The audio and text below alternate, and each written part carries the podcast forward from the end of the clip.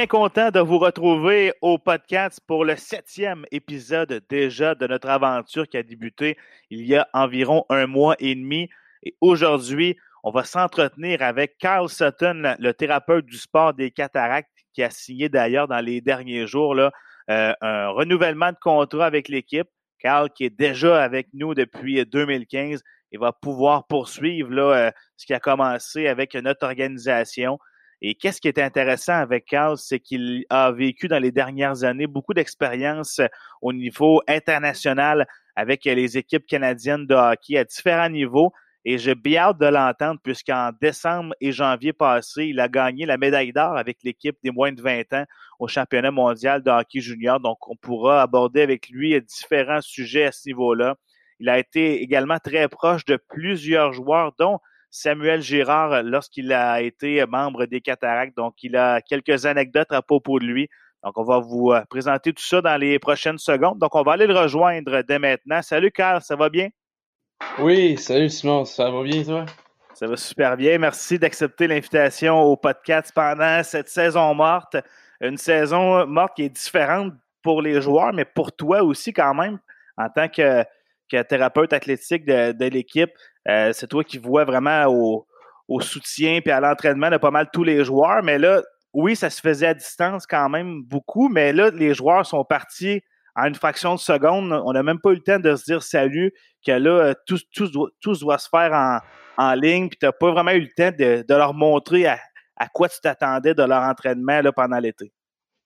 Euh, oui, absolument. D'habitude, on a plus de temps de de s'asseoir, jaser, euh, parler des objectifs, euh, faire un petit point sur l'état euh, physique, sur l'état de santé aussi. Là. Puis là, on n'a pas cette occasion, cette, occasion-là cette année. Mais en plus, là, les gars retournent chez eux, puis ils n'ont pas d'accès aux salles d'entraînement, aux, entraîneurs d'habitude. Donc là, c'est tout le monde est arrivé un petit peu dans du nouveau, dans le sens qu'il a fallu trouver des, des façons de d'aller atteindre nos objectifs, mais avec un minimum d'équipement. Donc là, euh, ça a été un challenge. Euh, on fournit de quoi aux gars, mais encore là, est-ce que c'est efficace? Mais là, on, on voit pas tout le temps les gars travailler, on voit pas la progression des résultats. Donc, euh, on, va voir ce que ça donne au retour des activités. Ça va être intéressant, c'est sûr. Kyle, t'es pas, en fait, ton poste, c'est pas toujours la personne qu'on voit au devant de l'équipe. C'est pas la personne qu'on voit dans les journaux ou quoi que ce soit, mais tu es une personne qui est présente à, pratiquement chaque jour. Tu es une personne qui est très, très, très importante pour la progression d'un joueur de hockey, surtout au niveau junior, puisqu'ils sont en, plein développement, sont encore très jeunes. Et tu es une personne qui est un peu aussi, j'imagine, un, confident pour eux, une personne qui, voit tout ce qui se passe, qui a beaucoup d'anecdotes à compter. Puis ça, euh, restez avec nous parce que tantôt, je suis convaincu que tu en as quelques-unes savoureuses à nous compter. Mais avant ça, je veux que tu nous expliques, bon, qui est Carl Sutton? Ça fait combien de temps que tu es avec les Cats? Euh, tu à quelle école? Parle-moi un petit peu de toi. Ouais, ben euh, avant de commencer, euh, merci pour le petit intro flatteur sur mon poste. tu me fais tu me fais penser que j'ai fait une un bon choix de carrière. Mais euh, ouais, ben moi en fait, c'est ça, je, je, viens de la Nouvelle-Écosse. j'ai deux parents qui, qui sont québécois, mais qui, qui restaient là-bas pour le travail. J'ai grandi là. j'ai j'étais allé à l'école en thérapie du sport à l'Université Concordia. Euh, ça, tout simplement parce que le sport a tout le temps été euh, très important dans ma vie. J'ai tout le temps participé au sport d'équipe, sport individuel. Euh, j'ai tout le temps eu le désir de un peu à tout. Le hockey étant très central à ça. donc, j'allais étudier là-bas. j'ai eu mon bac. je faisais des stages avec les équipes de rugby, puis aussi l'équipe de hockey U-Sport, les Stingers, pour ceux qui sont familier avec ça. J'avais fait un an avec eux. Euh, en sortant de l'école, euh, je suis allé rester avec la famille dans la ville de Québec, où j'ai aussi euh, trouvé un emploi avec un sport-études hockey à l'école secondaire Cardinal Roy. il partait, c'était l'année qu'il partait un programme juvénile. c'était parti notamment par un ancien des remparts, Philippe Tremblay, qui était un super de bon coach, puis euh, très bon administrateur. Je dis ça parce que, ben, je suis obligé, là, il m'a engagé, mais euh, il, avait, il avait très bien fait ça, puis euh, il m'a vraiment aidé à, à progresser, puis à prendre plus de goût, à vraiment me, me concentrer sur le hockey. Euh, en même temps que, que ça, ben, euh, Steve Bélanger, le, thérapeute des remparts, avait besoin d'un remplaçant euh, pour quelques pratiques parce que lui, il partait faire une formation à Montréal. Puis j'ai été mis en contact, entre autres, par la conjointe de, de Martin Laperrière, l'assistant coach là-bas. puis dans le fond, moi, je travaillais beaucoup avec sa conjointe. C'est de même que ce contact-là s'était fait. Donc là, euh, euh, je suis allé remplacer. Quand il est revenu, euh, il m'a comme fait un, petit appel téléphonique. Il a dit, sais, les gars t'ont bien apprécié, le vibe, c'était pas pire. Si jamais, je sais que tu es intéressé par le hockey, si tu veux venir passer des heures, observer, donner un coup de main, tu es le bienvenu, dis-moi-le. j'ai répondu oui, puis j'ai travaillé deux saisons et demie avec Steve par la suite tous les jours. Euh, j'ai sauté sur l'opportunité. C'était euh, c'était du bénévolat, mais ça a beaucoup payé parce que par la suite, euh, le médecin en chef de la ligue à ce moment-là, c'était Sylvain Boutette. Et quand des postes s'étaient commencé à ouvrir un peu dans l'LHMQ, Doc m'avait beaucoup aidé à envoyer mes candidatures, etc. Puis un de ces équipes-là était Shawinigan. Ils m'ont appelé, passé une entrevue, je suis allé, euh, ça a cliqué, puis là, ben ça c'était euh, pour commencer la saison 2015-2016 dans le fond. ils m'ont engagé, je suis arrivé, puis j'ai vécu toute une première année avec les Cats. puis je suis, je suis ici depuis. je suis installé ici. J'ai rencontré ma blonde ici à Shawi. on, on s'est acheté une petite maison, on a deux enfants, puis on est très heureux. Puis c'est ça. On, est rendu aujourd'hui. ça, fait des, belles histoires. Puis, euh, euh, je me demande, c'est quoi la réalité d'un thérapeute, d'une personne qui fait un peu tes fonctions euh, pour une équipe junior? Est-ce que c'est vraiment, mm-hmm. pour bien comprendre, puisque moi, je te vois souvent à l'arena, c'est littéralement un travail à, temps plein. Là. Tu fais pas de clinique ailleurs ou quoi que ce soit. C'était 100% avec l'équipe et avec les, 20 joueurs dans le vestiaire. Là. Ouais, ben, sais, quand tu. C'est sûr que oui. Aussitôt qu'il y a une activité de l'équipe, je suis présent. Si jamais il y a un, euh, un souci médical, on veut que les, les jeunes aient un accès immédiat au, au service dont ils ont besoin. C'est soit quelque chose que moi, je vais pouvoir leur aider, ou sinon, si on voit que c'est quelque chose qui nécessite un médecin, un dentiste, etc., ben moi, je suis la personne qui va aller organiser ce rendez-vous-là puis s'assurer qu'il ait lieu, là, que, que le jeune a accès à tout ce qu'il a besoin. Donc, aussitôt qu'il euh, y a un entraînement, une pratique, euh, une rencontre, quelque chose, euh, je suis là, je suis prêt pour, pour aider les gars. donc, mon quotidien, c'est vraiment d'arriver d'habitude une heure avant les gars, assurer que tous mes, mes équipements sont prêts, le, tout est propre, je suis prêt d'accueillir les gars, puis euh, pendant une pratique, je vais observer si jamais, euh, euh, comme j'ai dit, là, si jamais il y a une blessure, un souci, je suis prêt à sauter sa glace et aider. Ou s'il y a des, joueurs blessés, souvent pendant les pratiques, c'est là qu'on réussit à, faire des traitements avec eux autres avant qu'ils partent à l'école. Puis d'habitude, on reste une heure, ben moi en tout cas, je reste une heure ou deux après que les gars soient partis. Puis euh, des fois, c'est donner un coup de main à, à Bateau, là, euh, notre géant d'équipement, lui donner un petit coup de main avec euh, les petites tâches ménagères ou de préparation de voyage, etc. quand tu donc, tu sais, un thérapeute, c'est ça. c'est des premiers soins pendant les activités. C'est la coordination des, des rendez-vous médicaux. Puis c'est aussi l'évaluation puis la, la, réadaptation de blessures musculo-squelettiques. Donc, euh, un médecin prescrit, ben, prescrit euh, euh, entre autres de la physiothérapie ou de la thérapie du sport, ben là, c'est moi, là, je, suis le thérapeute in-house qui que d'habitude, tout passe par moi. des fois, les joueurs ont des spécialistes que les autres voient souvent, puis ils aiment retourner se faire traiter par leur personne de confiance. Mais c'est sûr que le point de départ, c'est tout le temps chez nous. On a notre information, puis on partage ça parmi nous pour avoir le statut des joueurs, etc. Euh, une autre réalité, ben, au niveau de la LHMQ, c'est la fameuse clause toute autre tâche connexe. Donc, euh, euh, aussi, je m'occupe de la préparation physique dans les entraînements en salle de musculation, etc.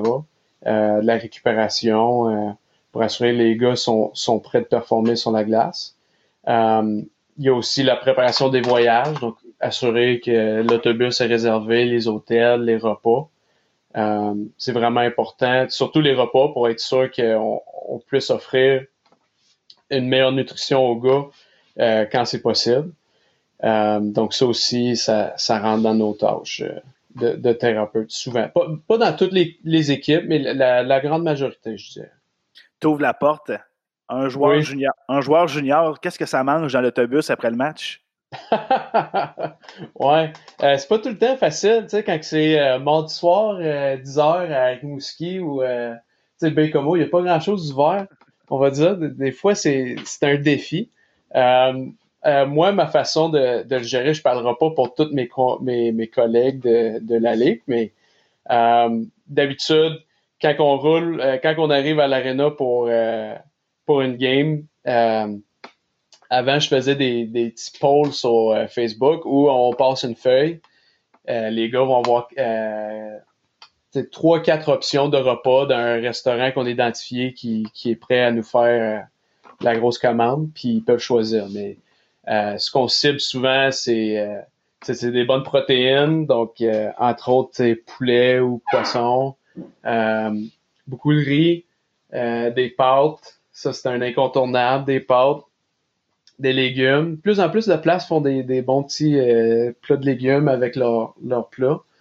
Euh, euh, quoi d'autre qu'on mange souvent? Euh, des salades. J'ai beaucoup de gars qui aiment bien des salades des fois après les matchs. Euh, des, des bons petits salades asiatiques faites par plusieurs restos. Puis ben absolument, ça reste c'est des adolescents. Puis il faut en donner des fois. Donc parfois, là, après un 3 en 3, quelque chose, on va les gâter, une petite pizza, une petite poutine, là, il faut les récompenser, là, des petits bonbons ici. On aime bien ça.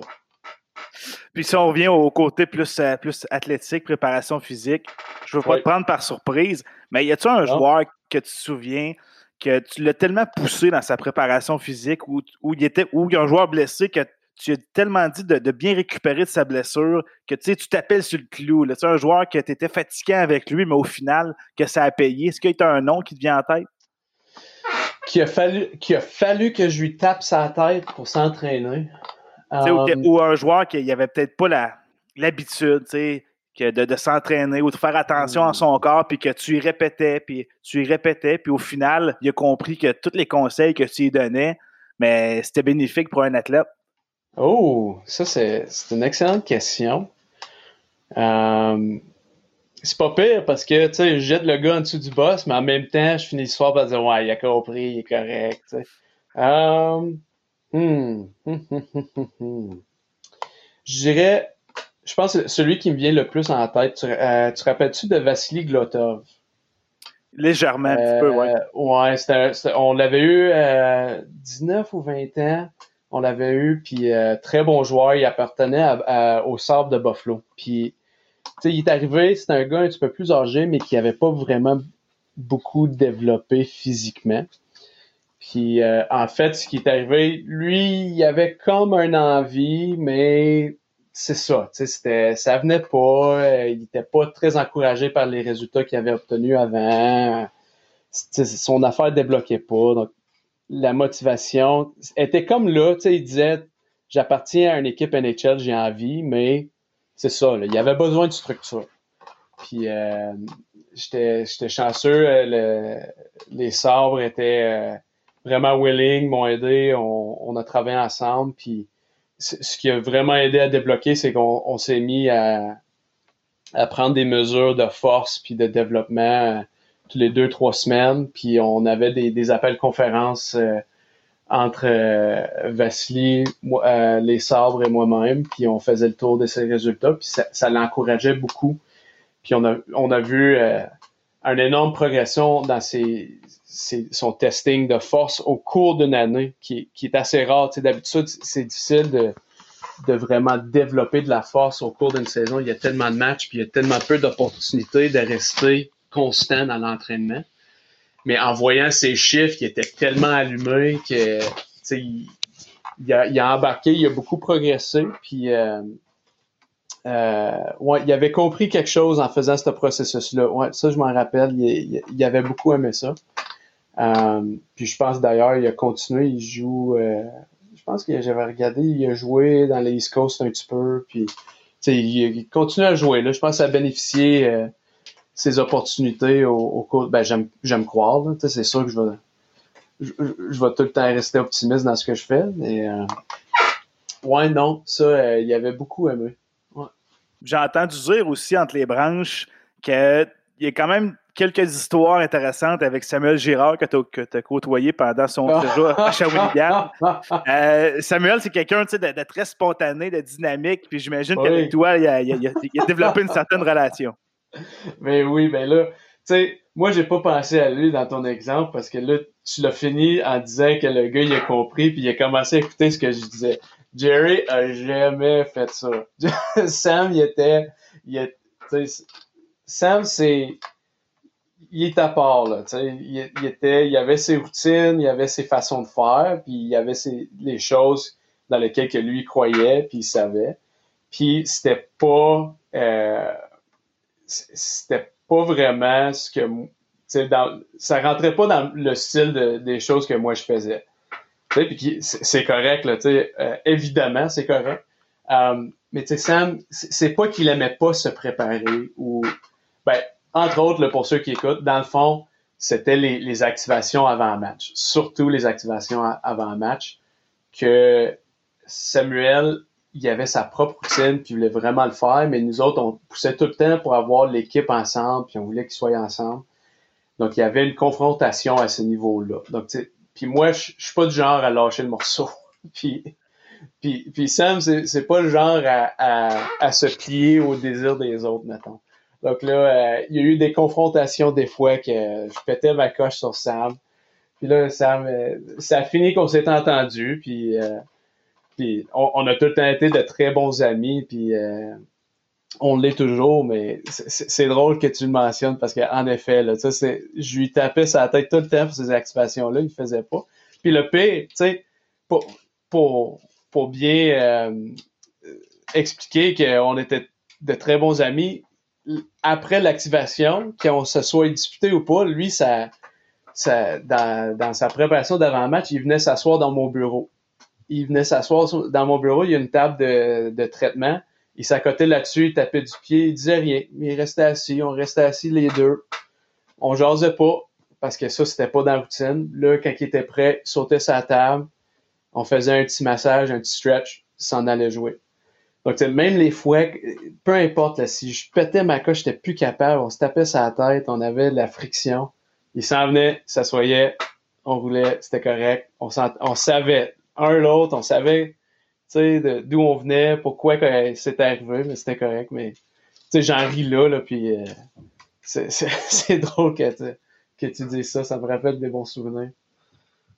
Puis Sam aussi, c'est un gars qui, qui, qui, était un travaillant. Lui, il n'y avait pas question de prendre de journée de congé ou il n'y avait pas de question d'abandonner quoi que ce soit. Puis, oh, puis, puis l'année de ses, de ses 74 ou 75 points, euh, je pense que tu as vécu quelque chose qui démontrait à quel point que c'est un gars qui, ah avait un pédale dans le fond tout le temps. Là.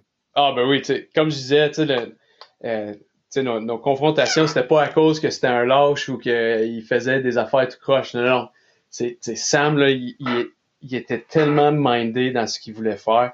Euh, puis c'est ça, si je me souviens bien, c'était 2015-2016, puis c'était la dernière match de la saison à, à la maison en plus, me semble. Là, il euh, y, a des statisticiens du monde qui vont peut-être me donner tort, mais je, m'en souviens très bien. Là, on voulait reposer certains de nos, nos, euh, joueurs importants en vue des séries parce qu'on savait qu'on allait aller loin, puis ça allait être long, puis il fallait être euh, top shape.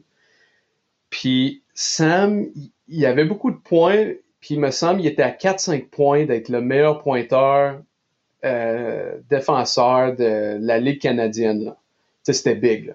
Il était quand même à 4-5 points. Donc là, euh, coaching staff arrive, bon, Sam, euh, on va être, on va aller profond, et on va on va aller deep des playoffs, là, ça va être long. Tu pourrais prendre une petite journée, te reposer, quelque chose, puis, puis Sam il dit non, je vais aller jouer. Puis tout le monde savait pourquoi. Puis je pense pas que, tu sais, comme, comme, un, comme un lanceur qui, qui c'est une bonne run, là, personne disait, personne n'y en parlait, mais on savait tous c'était pourquoi. Puis je te dis, là, c'était. Ils ont eu les points. Là. je me rappelle, je pense que le dernier point du match, c'était peut-être même un, c'était soit un but, une passe, là, il avait décoché un tir du, du haut, là, puis tout le monde le savait. on capotait sur le banc. Ça a explosé. La foule aussi, c'était c'était inhumain, là, tu sais. Juste tellement confiant, puis tellement sûr de son objectif. Mais là, c'est sûr que je joue, puis je vais aller pogner ces points-là, puis crème les a là. C'était, ça, c'était un moment marquant de mon temps derrière le banc à Shawi, là. C'était, j'en ai des frissons à en parler, là. Juste, je me rappelle du regard qu'il avait quand il avait fait ce point-là. C'était, ah, inhumain. Euh, classe, classe à part. L'année ta première année, est-ce que c'est l'année que l'équipe allée en finale? Oui, c'est ça.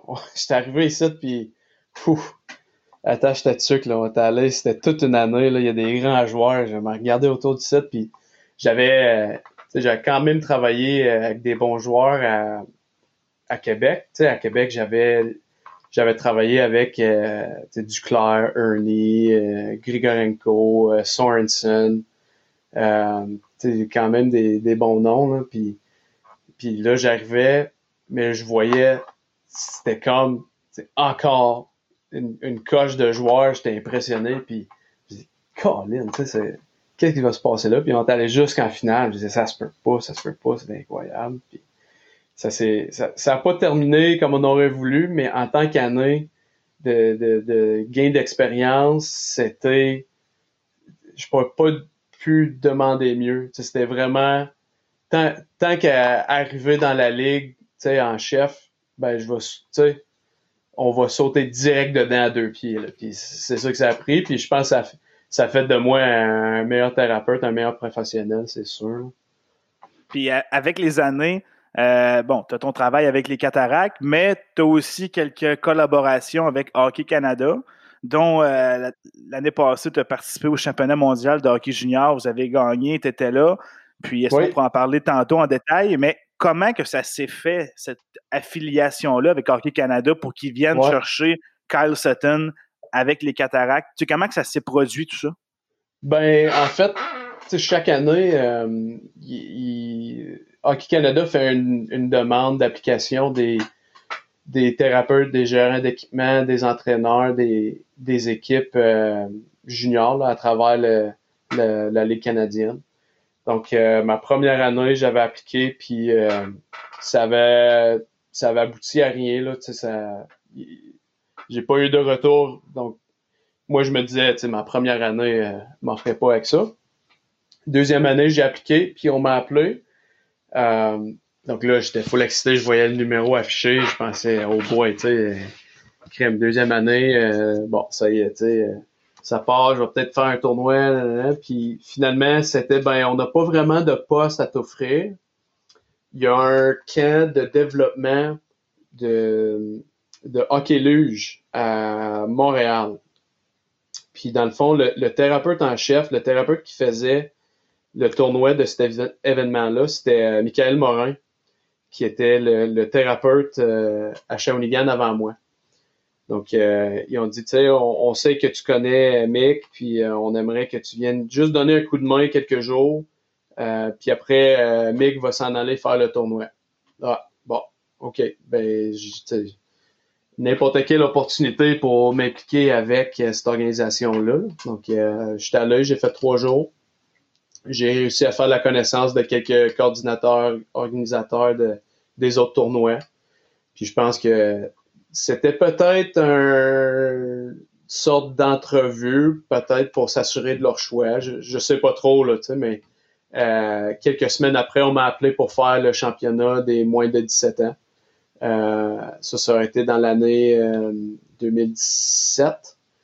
Puis j'avais fait le tournoi, on est allé à l'ouest, dans l'ouest canadien, au nord de la Colombie-Britannique. J'ai travaillé avec un groupe de joueurs là-bas. Là. puis dans le fond, ça, ça a été mon premier tournoi. Euh, ensuite, à la fin de cette saison-là, ça aurait été le printemps 2018.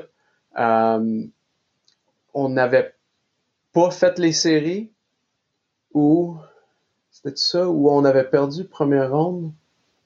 2018, j'essaie de m'en rappeler. Je pense que de mémoire, il n'y avait pas eu de série, ou du moins le parcours avait été très, très court.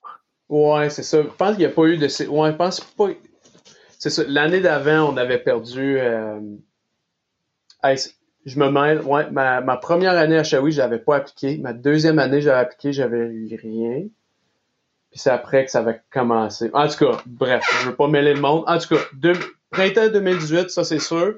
Euh, on m'avait appelé pour aller en Russie faire le championnat mondial de, des moins de 18 ans. Puis en fait, euh, le coach euh, adjoint, c'était Daniel Renault, qui euh, jusqu'à tout récemment était l'entraîneur-chef à Shawi, comme, vous le savez. donc j'étais parti faire ce tournoi-là. puis ça, c'est drôle, c'était un excellent groupe de joueurs. Il y, avait beaucoup de joueurs de ce groupe-là qui étaient sur l'équipe junior de, de l'hiver passé. Donc, on, avait eu euh, toute une expérience à vivre ce qui est de la, la Russie. encore plus, c'était des, petites villes un peu en campagne de la Russie. C'était ça. Euh, y, a un podcast After Hours, là, 18 euh, ans et plus, on, on, aurait des bonnes histoires de la Russie. C'est un peu, un peu fou comme place. Euh, mais ça, ça été mon deuxième. Ensuite, l'été de 2018, euh, ça a été le, tournoi inaugural euh, Helinka Gretzky, donc l'ancien Ivan Helinka qui était euh, devenu un partenariat avec le Canada. Il était tenu à Edmonton. Ça, j'étais retourné. dans le fond, il y avait beaucoup du groupe des moins de l'équipe moins de 7 ans avec qui j'avais travaillé qui s'en allait jouer ce tournoi-là. Puis notamment, ça a été mené euh, par Alexis Lafrenière. Euh, on avait beaucoup, euh, on avait plusieurs gars de la, LGMQ qui étaient sur cette équipe-là. Sam Poulain, euh, Parent, Pelletier, euh, Barron d'Halifax. C'était, c'était une bonne gang, là, juste pour des noms qui seraient peut-être familiers au monde qui écoute. Mais c'est ça, on, l'avait gagné. Ça, ça a été, ça a été vraiment hot là, comme expérience. On, on visitait on avait Ken Lowe qui nous faisait la tournée de la chambre des Oilers. Si on regarde tout ça, c'était malade. Notre première game, une petite anecdote, première game pour euh, de, de, tournoi de, euh, au Linka Gretzky. Euh, l'équipe sort pour l'échauffement. Nous autres, on, est dans la chambre, on, ramasse quelques affaires pour que ça soit propre quand ils reviennent. Puis après, on, on comptait sortir sur le banc, observer l'échauffement. Puis, pour sortir de la chambre, puis j'ai failli ramasser un monsieur qui rentrait en même temps, euh, en même temps que moi je sortais. Donc là, tu sais, on se regarde, il dit, coudon, tu sais, excuse-moi. Puis là, le monsieur, il me regarde, il se tend la main, puis il dit, salut, moi c'est Wayne Gretzky. wow. Moi, je, moi, je regarde, j'ai, ouais, je sais. je sais t'es qui. donc là, lui, lui, il voulait rentrer, voir la chambre. Donc là, moi puis les autres gars, les coachs, là, c'était une gang de, de gars de vingtaine jusqu'à euh, fin quarantaine à peu près. On est devenus des enfants de 6 ans. Là. Dans la chambre, on lui posait plein de questions. Lui, il nous parlait de son parcours junior là, quand il était à Sault-Sainte-Marie et tout. Il était venu euh, il était venu parler aux joueurs avant la game, les encourager, leur faire un petit speech, puis euh, euh, dropper le puck là, avant la game. Là, mais ça, c'était ça c'était wild. Ça, c'était c'était un gros point euh, de, ma carrière quand il calme. Donc, euh, en tout cas, gagner ce tournoi-là. Euh, cette année-là, c'était la deuxième. c'était ça, ça aurait été la saison 2018-2019. Donc, dans le fond, rendu au printemps 2019, c'est ça. Nous, on, on jouait contre Rouen en première ronde. Quand que, dans le fond, Rouen était très très fort. Puis, donc là, moi, je savais qu'ils étaient intéressés à m'emmener pour le championnat mondial moins de 18 ans au printemps. Donc, le même tournoi que j'avais fait en Russie, mais là, il allait se tenir, euh, on allait faire un camp en Finlande, puis le tournoi se déroulait au nord de la Suède. Donc là, euh, euh, il, m'avait appelé, puis il dit, tu sais, si jamais, tu sais, on, on, veut être prêt, si jamais vous passez pas la première ronde, on va t'amener.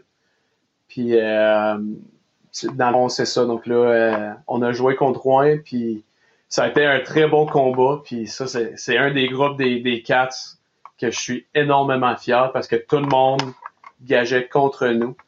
Mais euh, ils sont tellement bien battus contre une équipe très, très forte. Ça, ça a été très spécial. Je, me rappelle quand on avait gagné la, game à Rouen, puis on, on faisait le party. On, on aurait dit, tu une équipe de baseball qui avait gagné le World Series dans leur locker room là, après, là, tu sais tout le monde. On est rentré dans là, les gars, ils étaient à moitié déshabillés, mais ça sautait partout, ça chantait, ça, on a une photo des gars, là, tout le monde ensemble, dans, la chambre après qu'on avait gagné là-bas. Ça, c'était un moment spécial. Ça, c'était après, le match 2, je pense. Hein? On s'en ouais. à Shawinigan 1 à 1. Ouais. Tout le monde avait dit, on, on allait se faire balayer, tout ça. Puis, euh, euh, dans le temps, Daniel, il, parlait de, tu sais, gagne ton 5 minutes, gagne ton 10 minutes, gagne ta période, gagne ta, gagne ta moitié de game. Il, il faisait des objectifs des, plus petits intervalles parce que Dan était très fort là-dedans. Il savait si les gars pensaient, à la série complète, ça avait l'air insurmontable comme, objectif. Mais là, il était là, puis il donnait des petits, des petits objectifs, puis crime, les gars, ils sont battus, puis ils ont tellement bien travaillé à travers de ça. ça a été une grosse, grosse euh, euh, moment pour moi avec les Cats. Malheureusement, ça s'est terminé euh, après six matchs. Donc, je suis parti quand même pour le tournoi en Suède. Euh, où encore une fois, il y avait beaucoup de joueurs qui s'en iraient dans le, championnat mondial junior par après, qui était, euh, dans le fond, euh, le prochain et mon dernier tournoi que, j'avais fait, c'était le, championnat mondial junior en République tchèque, qu'on a eu la chance de, remporter l'or. Puis ça, ça a été moment très, très spécial pour moi et ma famille. Mais euh, c'est pas mal ça mon parcours avec Hockey Puis c'est tout un parcours, puis je pense qu'il n'est pas encore fini. Puis ce dernier championnat mondial-là, euh, au niveau bon, de, de, ton rôle, je veux que tu nous en parles parce qu'il y a eu quand même des joueurs d'impact qui ont été blessés pendant ce tournoi-là, dont Alexis Lafrenière. Puis on entend, au début, on pensait qu'il ne pouvait plus jouer du tournoi. Oui. oui. Comment que toi, à l'interne, avec l'équipe de thérapeutes, avec ses agents, comment que ça, se passe quand on, on, doit soigner un joueur dans une petite compétition comme ça pour savoir est-ce qu'il revient au jeu ou non? Parle-moi de, quelques histoires qui est arrivé. Ben, c'est ça. L'élément, surtout au mondial junior, c'est quand, quand on arrive là, euh, je pense que tout, sinon la, la très, très grande majorité, euh, appartiennent à des équipes de la Ligue nationale. Le, le, groupe qu'on avait en République tchèque, je pense qu'il y avait seulement trois, quatre joueurs qui, qui appartenaient pas déjà des équipes de la Ligue nationale. Donc, l'élément, c'est aussitôt que quelque chose arrive, euh, il y a une très grande coordination entre euh, pas juste le staff médical puis les coordinateurs avec Canada, mais aussi les, DG, les équipes médicales de l'équipe junior et de la Ligue nationale. Donc, il y a beaucoup de communication qui se passe, euh, puis l'agent du joueur, la famille du joueur. Il y, a beaucoup de monde qui doit être mis au courant, il y a beaucoup d'étapes. Hockey Canada fait un excellent travail dans le sens que l'équipe médicale, on, regarde le joueur, qu'est-ce qui se passe, on fait un rapport, on le fournit au coordinateur, qui lui s'occupe de dispatcher les informations à tout le monde. S'il y a des questions spécifiques, ben là, on est mis en contact, puis on, discute. Donc, euh, sans dévoiler euh, trop d'informations euh, à propos de certains joueurs, mais dans le fond, c'est sûr qu'il y a eu deux cas assez majeurs avec nous autres au, championnat junior, Lafrenière puis dans, notre capitaine Barry Hayton en, demi-finale. Puis ça, ça aurait été des, lourdes pertes. Honnêtement, dans, le cas de Lafrenière, euh, sans trop en dire, je pense que c'était une situation qui avait plus de peur que de mal. Mais comme je disais, il y avait beaucoup d'étapes à, franchir à, ce niveau-là, justement parce qu'il n'appartenait pas encore à une, équipe de la Ligue nationale. Donc, il y a beaucoup d'enjeux pour un jeune dans cette situation-là. Il n'y a, pas encore les ressources d'une équipe de la Ligue nationale pour encadrer euh, tous ses besoins médicaux. Hockey Canada, bien sûr, fait, fait un job de première classe, mais quand tu as les ressources d'une équipe de la Ligue nationale de plus, on ne crache pas là-dessus. On voulait pas nuire à ses chances d'être repêché, de bien se montrer, d'avoir d'enjeux sur le reste de la saison. Donc là, c'est sûr que la famille avait beaucoup de questionnements, l'agent avait beaucoup de questionnements, puis une grande vouloir de, protéger euh, leurs joueurs parce que quand, tu y penses, le, tournoi pour Hockey Canada, c'est un tournoi euh, court terme qui, dans, l'ensemble de ta carrière, ça revient aux joueurs. C'est une expérience pour le joueur de représenter son pays puis leur famille, mais en termes de sa carrière professionnelle, s'il n'avait pas fait le tournoi, je pense pas que ça aurait changé grand-chose dans sa, carrière en, termes de son éligibilité puis ses opportunités dans la Ligue nationale. Tu comprends? Donc là, il y avait beaucoup de discussions back and forth à ce propos-là pour assurer que tout le monde, toutes les parties étaient d'accord puis confortables à ce qu'ils reviennent au jeu. Donc, euh, ça, ça a été très spécial. Donc, tu sais, en tant que thérapeute sport, c'est ça, c'est beaucoup d'évaluation, beaucoup, assurer qu'il y a beaucoup de traitements. Dans, le court terme, on est rendu qu'on s'assure qu'on fait deux, trois traitements par jour, le suivre à l'hôtel, euh, assurer qu'on on garde sa forme, tout est, tout est encadré. Euh, besoin d'un rapport pour la famille, besoin d'un rapport pour l'agent. Euh, là, euh, bon, l'agent est ici, elle aimerait nous rencontrer, discuter de qu'est-ce qu'on a observé. Parfait. on a besoin d'envoyer de l'imagerie, mais là, on est en République tchèque. OK, on va aller trouver notre personne de contact, coordonner une visite à l'hôpital, interpréter le, les images qui, sont faites par un technicien de la République tchèque. Tu sais, c'est beaucoup d'étapes. Là, euh, on est chanceux, on avait un très bon médecin euh, qui était en plein avec nous autres, puis on était deux thérapeutes, puis euh, je pense qu'on est encore plus chanceux que, en fait, mon, mon, mon collègue, l'autre thérapeute sport qui était là avec moi, il s'appelle Mike Bernstein, c'était anciennement le thérapeute des Canucks de Vancouver pendant 20 ans c'était quand même celui qui était sur le banc pour les Olympiques de 2010. Donc, euh, euh, on, a eu euh, un encadrement. Je pense que les joueurs n'auraient pas pu demander mieux avec cette équipe-là. Donc, ça, c'était un premier coup. Puis, dans le cas de Barry Hayton, que c'était la demi-finale, ben, ça, c'est arrivé au pire moment dans la demi-finale. Euh, juste avant qu'on qu'on s'essaye pour, pour on perd un de nos meilleurs joueurs, un de nos meilleurs attaquants, euh, avec une blessure qui était plus grave. Puis là, il a, il a fallu discuter des options pour euh, euh s'il serait capable de participer dans un rôle peut-être plus restreint. puis là, ça a été beaucoup de gestion avec son équipe, les, les, Coyotes d'Arizona.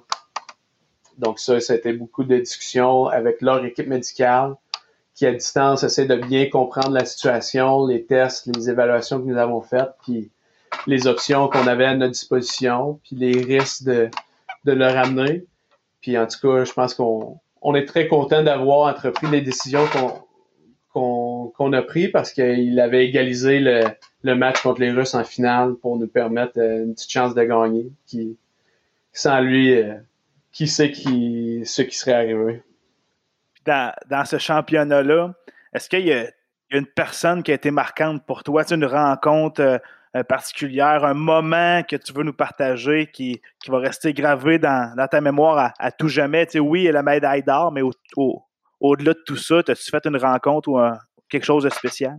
Um, chaque fois que tu fais les tournois, tu, rencontres du monde. Tu, tu, finis par... Euh, il y a des bénévoles qui sont passionnés de hockey, qui restent euh, jusqu'aux petites heures du matin pour nous aider à charrier euh, nos équipements.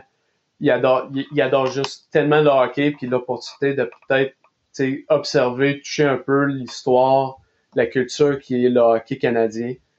Ces personnes-là, ils restent tout le temps spéciales à, à, mes yeux.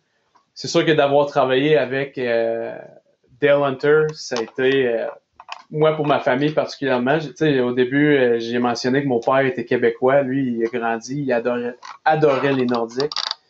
Puis là, de, qu'on a su que j'allais travailler pour, pour Dale Hunter, été spécial pour nous autres. Il avait quand même marqué l'histoire avec, avec le hockey des Nordiques.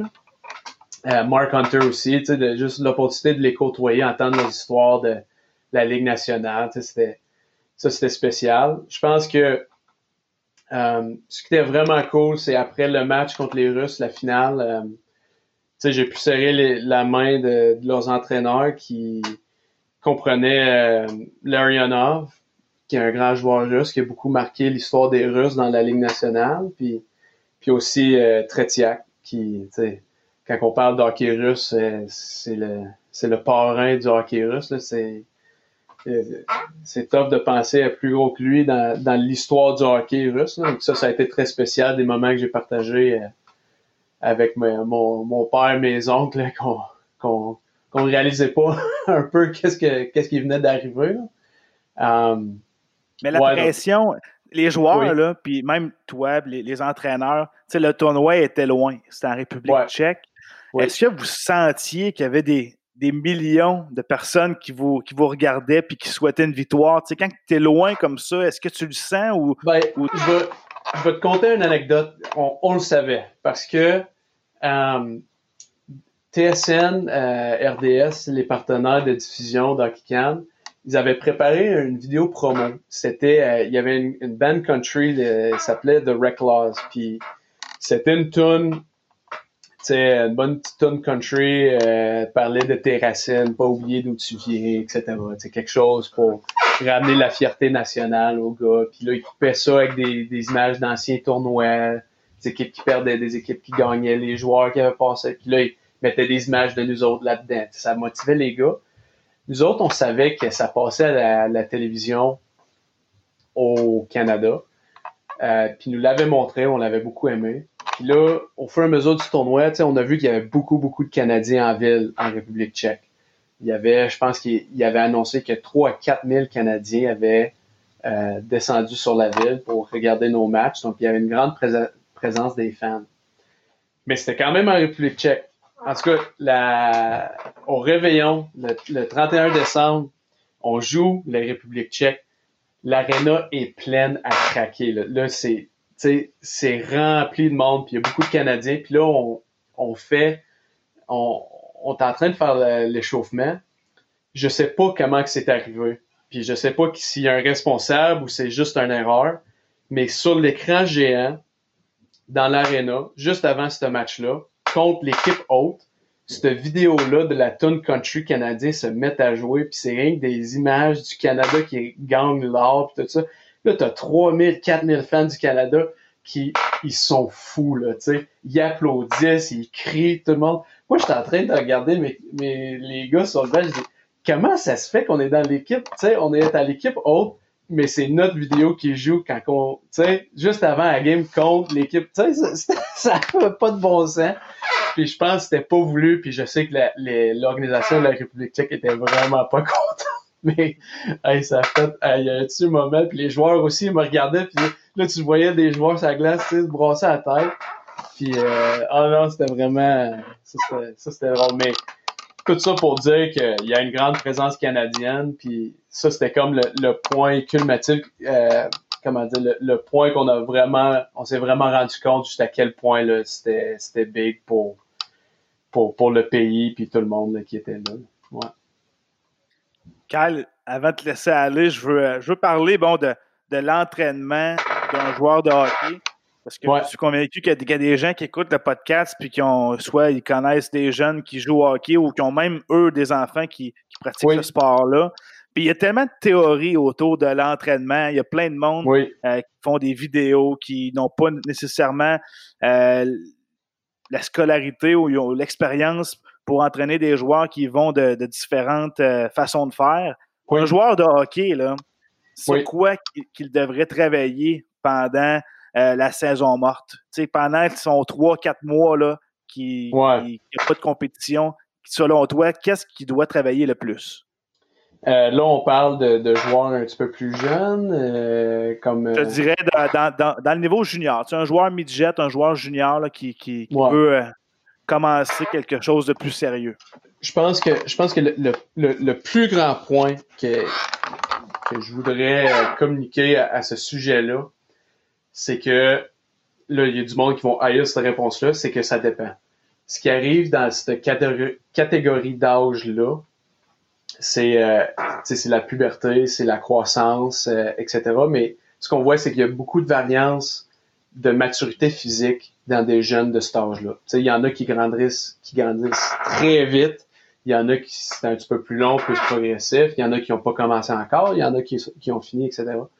Le, plus important, c'est d'identifier où euh, dans la puberté se trouve le jeune parce que il y, a, différentes capacités physiques qui sont plus propices à développer dépendamment de la stade de, de, croissance. Donc, si le jeune a pas commencé sa croissance encore, c'est sûr que c'est euh, beaucoup plus euh, vitesse, agilité, athlétisme, donc de varier les sports, aller toucher un peu d'autres activités que le hockey parce que ça va te créer une fondation euh, d'athlétisme sur laquelle tu pourras tirer dans ton développement plus tard. avant de te spécialiser, assure-toi que ta fondation est la plus large possible.